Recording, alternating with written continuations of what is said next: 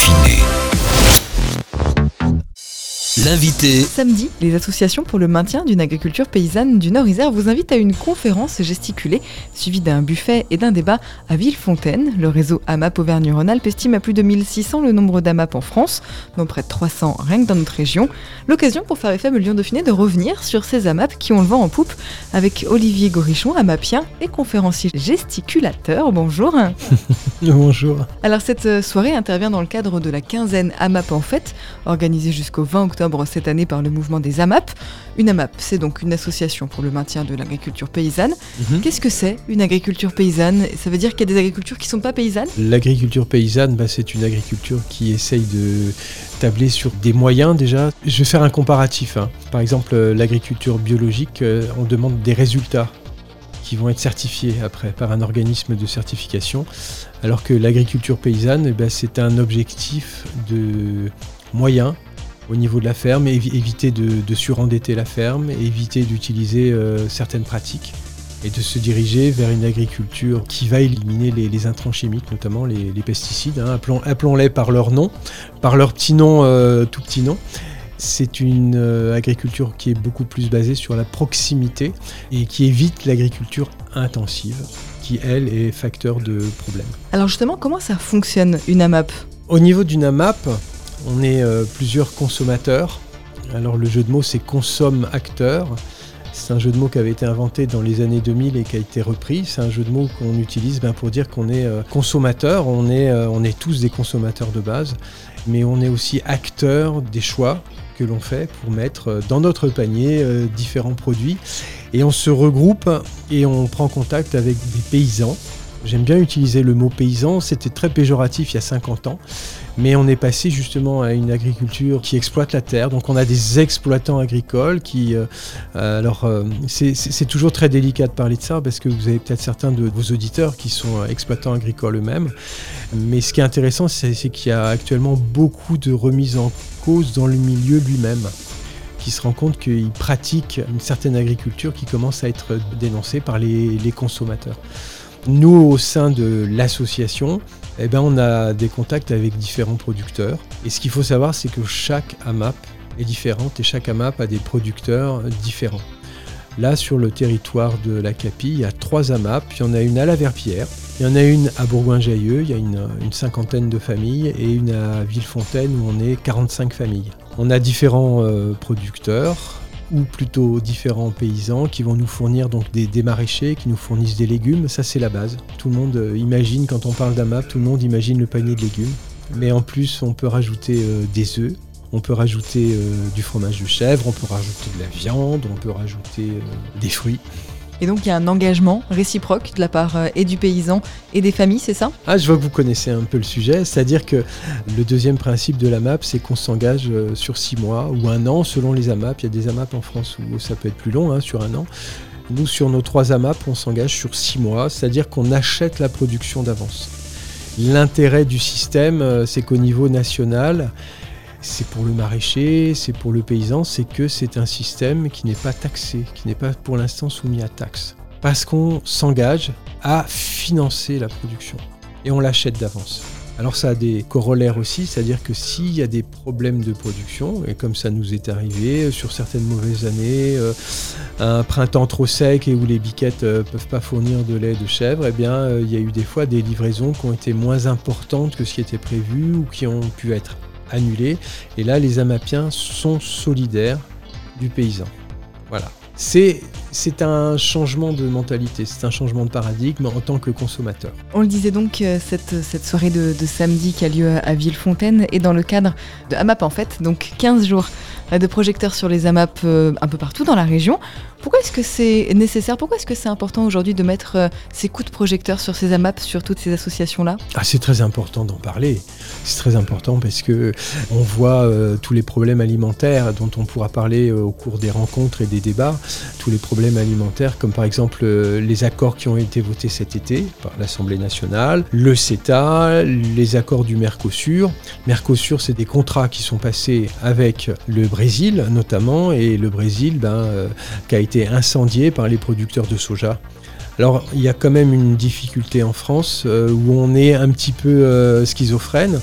On a réussi à éviter d'avoir des cultures OGM sur le territoire français, mais on fait venir du colza euh, du Brésil et ce colza il est, OGM. Donc il y a un moment donné on, on refuse que certaines choses soient cultivées sur le sol français mais on va les acheter ailleurs.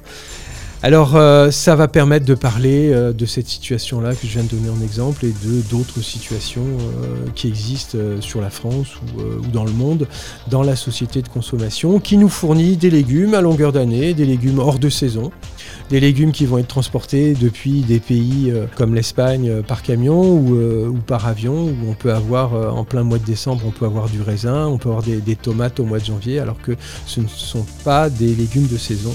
Dans tout ce qui nous est proposé dans les magasins, même si ça fait plaisir, euh, quelques petits plaisirs gustatifs en même temps, bah, ça a des enjeux sur la planète. Le slogan d'Amapo en fait, c'est Changeons le monde, mangeons mieux. Nos choix alimentaires peuvent réellement changer le monde aujourd'hui? Ah oui, c'est marrant parce que c'est une question, c'est tellement évident pour moi que euh, bah oui. Oui, oui, changer de mode d'alimentation, ça peut être un moyen de changer le monde. On peut, euh, par exemple, boycotter certains produits.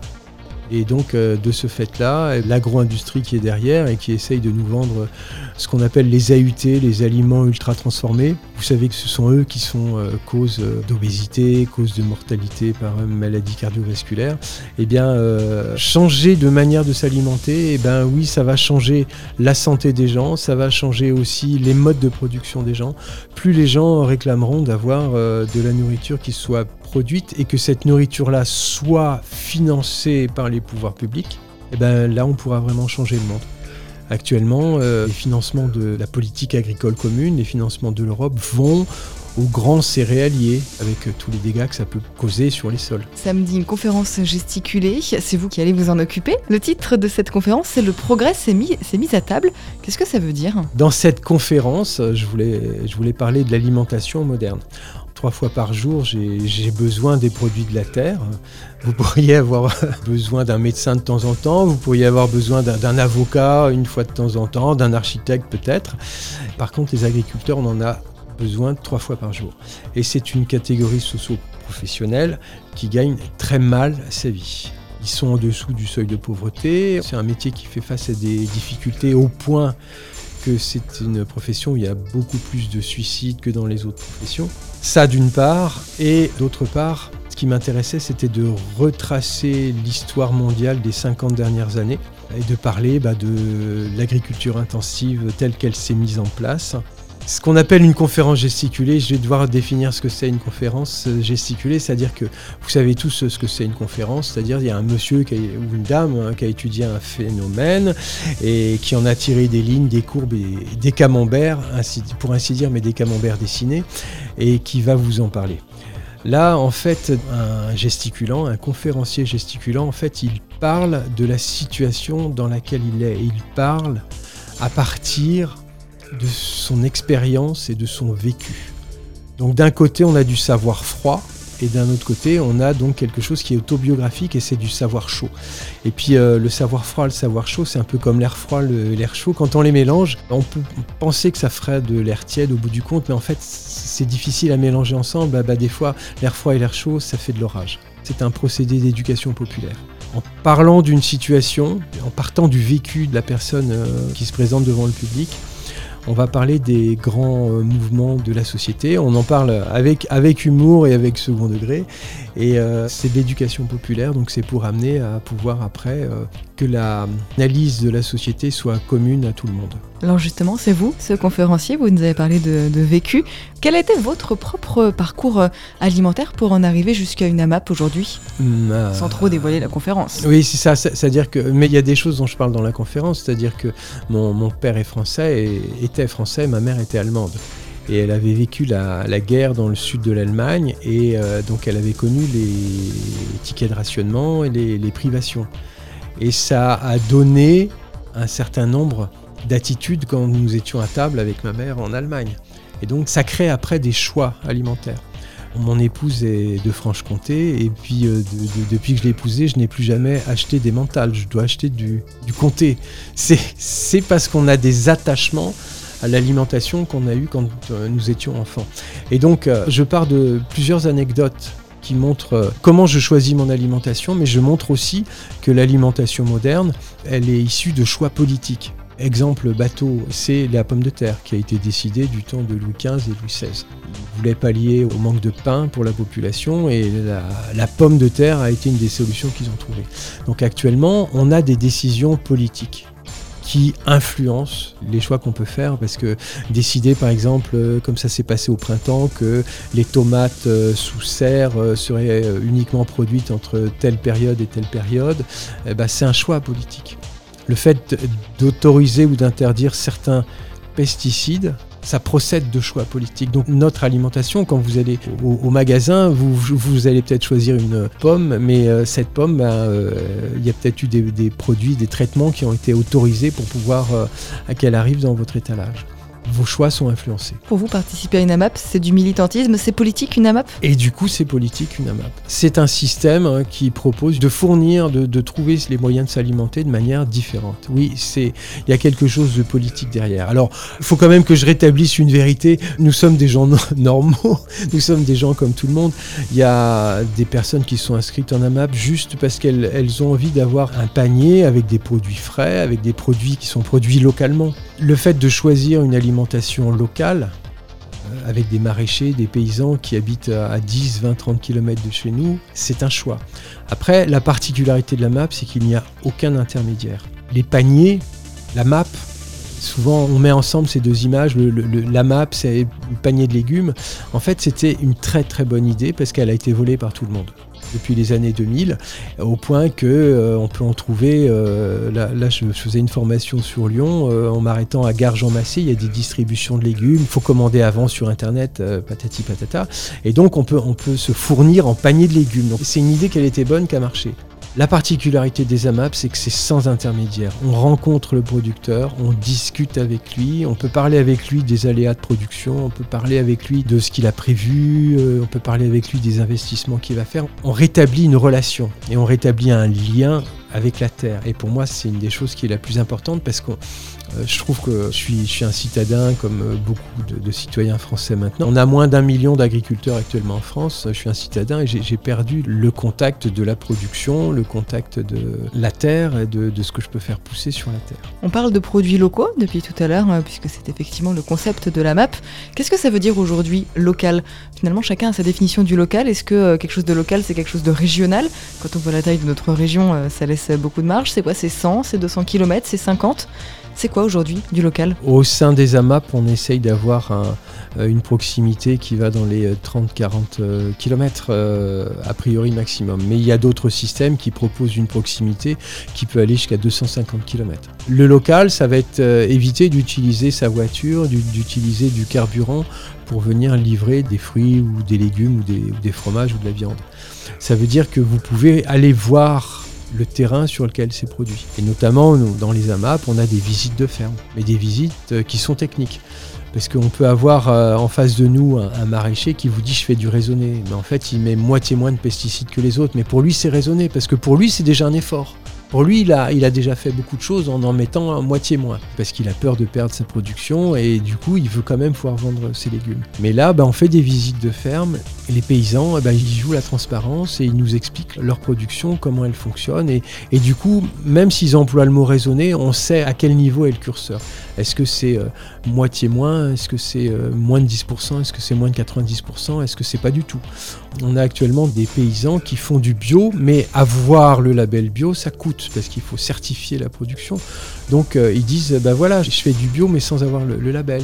Et ils nous montrent les moyens de production qu'ils ont. C'est important ça aujourd'hui. Le Conseil national de l'alimentation a validé à l'unanimité l'avis sur l'éducation à l'alimentation apprendre à manger, à bien manger, c'est important C'est par les AMAP, par exemple, que ça passe? Ah, bonne question. Les AMAP est un acteur sur le terrain parce qu'on a des, rencontres avec les collégiens, on a des rencontres avec les écoles, on a des possibilités de rencontrer des, des élus. Les AMAPs font partie, et le réseau, le réseau notamment, fait partie des acteurs qui peut aller vers le, sens de l'alimentation. Maintenant, entre ce qui est décidé au niveau national, je rappelle aussi qu'au niveau national, il a été marqué à la fin de Egalim les états généraux de l'alimentation, il a quand même été marqué qu'il fallait protéger les populations riveraines euh, par rapport aux épandages qu'il y a dans les champs. Et puis on voit ce que ça donne avec une proposition de loi de 5, de 5 à 10 mètres, pas épandre 5 à 10 mètres euh, à côté des, à côté des habitations. Donc euh, il y a ce que l'État peut nous proposer il y a ce que nous, citoyens, pouvons éventuellement réclamer, nous pouvons agir. Là, actuellement, les, les maires de France qui décident d'interdire les produits phytosanitaires sur leur commune ou à proximité des habitations, ben, ils vont dans le sens de ce que souhaite la population. Je sais que l'enjeu est difficile par rapport aux agriculteurs qui sont habitués à certains moyens de production parce que c'est leur moyen de vivre, c'est leur moyen d'existence et ça va nécessiter une transformation pour eux. Donc là, c'est très important qu'on maintienne le, dialogue et qu'on évite de, diaboliser des gens qui cherchent finalement à gagner leur vie. 82% des Français ont le sentiment d'être plus attentifs à leur alimentation qu'il y a 3 ans, selon euh, une étude menée par l'Observatoire Société et Consommation. Depuis les années 90, la part de consommateurs qui se tournent vers le bio, les circuits courts ou le local est croissante. Vous avez vous aussi repéré ce changement de mentalité? Vous avez l'impression qu'il y a un changement de mentalité qui s'opère aujourd'hui? Le changement de mentalité, il va au-delà du simple problème de l'alimentation. Alors on a euh, par exemple le mouvement des coquelicots qui euh, essaye d'aller euh, faire des analyses d'urine pour voir si on a des glyphosates ou pas. Et on en a, ça veut dire que la chimie est passée dans, nos corps, elle est passée dans, notre sang, alors que ça n'aurait pas dû. Enfin, en tout cas, c'est ce qui est annoncé par les grands groupes agroalimentaires. Donc il y a beaucoup de mouvements qui se mettent en place. Il y a, il Foodwatch, par exemple, qui essaye euh, de travailler pour une meilleure alimentation, mais je crois que la prise de conscience, elle va au-delà. La prise de conscience, elle est sur l'état de la planète en général. Et c'est ce dont j'essaye de parler dans la conférence gesticulée, parce qu'il y a un moment donné, euh, je pars de mon expérience personnelle, hein, il y a un côté autobiographique dans la conférence gesticulée, je parle comment le progrès a amené euh, l'agriculture intensive, mais je parle aussi comment l'agro-industrie s'est développée, mais je fais aussi le parallèle avec euh, l'homme sur la Lune. Je raconte une anecdote qui s'est passée sur Apollo 11, parce que pour moi elle est emblématique de l'alimentation moderne, et je parle aussi des peuples autochtones, notamment des peuples papous, amérindiens, euh, brésiliens, parce qu'à un moment donné, ils ont été mis à part de notre civilisation euh, capitaliste, industrielle, euh, qui cherche à, exploiter la terre et les hommes. Tout ça, c'est donc euh, à découvrir, à déguster, presque j'ai envie de dire samedi, lors de cette conférence gesticulée suivie d'un buffet et d'un débat. C'est à Villefontaine, c'est à l'initiative des AMAP du Nord-Isère, donc notamment de Bourgoin et de Villefontaine. Et ce sera donc avec vous, Olivier Gorichon. Merci beaucoup. Merci beaucoup. Puis n'oublie pas qu'il y a un, buffet paysan aussi, et, puis un petit débat à l'issue de la conférence gesticuler. Pour ne rien gâcher. Merci. Merci beaucoup.